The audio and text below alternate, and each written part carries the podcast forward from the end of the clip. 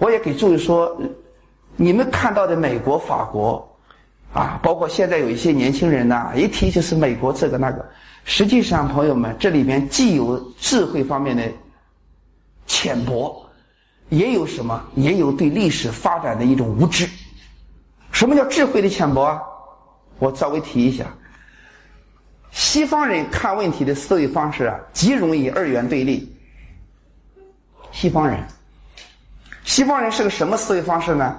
你们有时间读柏拉图，柏拉图他对哲学，他认为。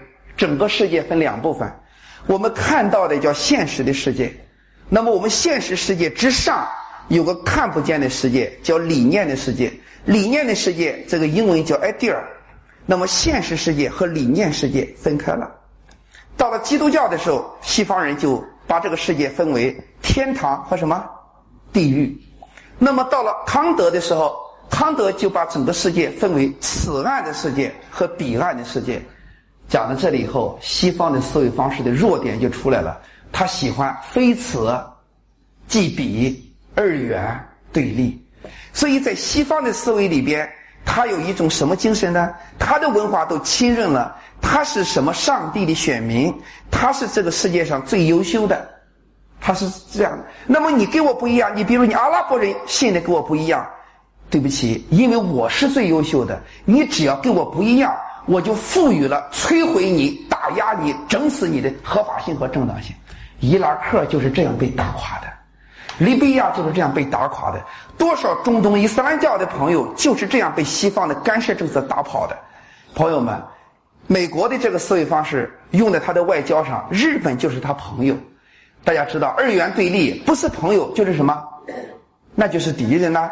那中国那就成为美国外交整个打压的重点。他说的再冠冕堂皇，你要注意，他骨子里边是个非死即彼。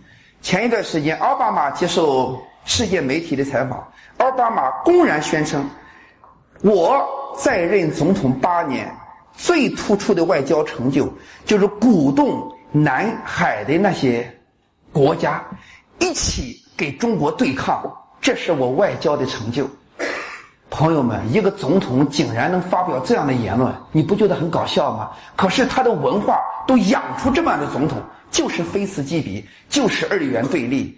我们中国文化非常反对这一种。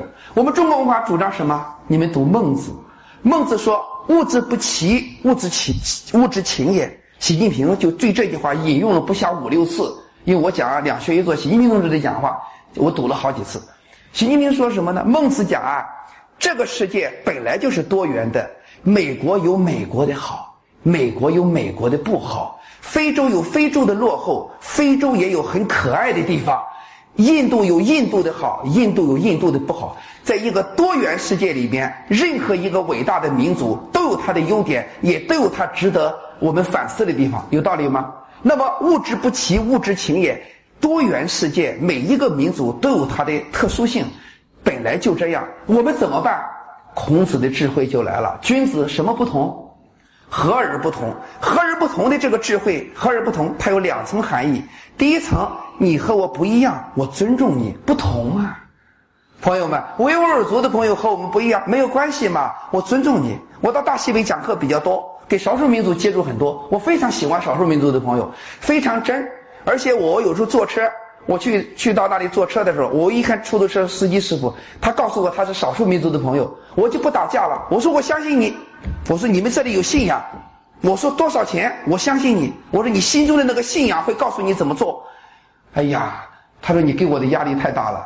他说本来还想多想多要五五块钱，他说这个不敢了。什么意思？我们朋友们，人家跟你不一样，不代表人家跟你比你落后，充分的尊重人家。美国不这样。美国认为，那我就是上帝的选民，我是最优秀的。你和我不一样，我就有整你的合法性和正当性。它就是二元对立的。那么，和而不同，尊重多元。你和我不一样，我尊重你。第一层含义，第二层含义和学习。你和我不一样，我要学习你。那比如我们站在中国的角度，你美国跟我不一样，我学习你哪一点你做得好？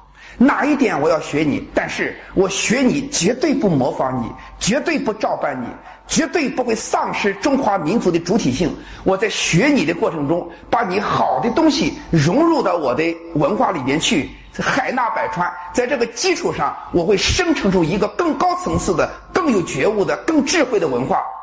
朋友们。和而不同是非常博大的智慧。第一，他尊重多元；第二个，他在多元的世界里边主张学习、主张包容、主张在学习和生成之后的一种自我超越。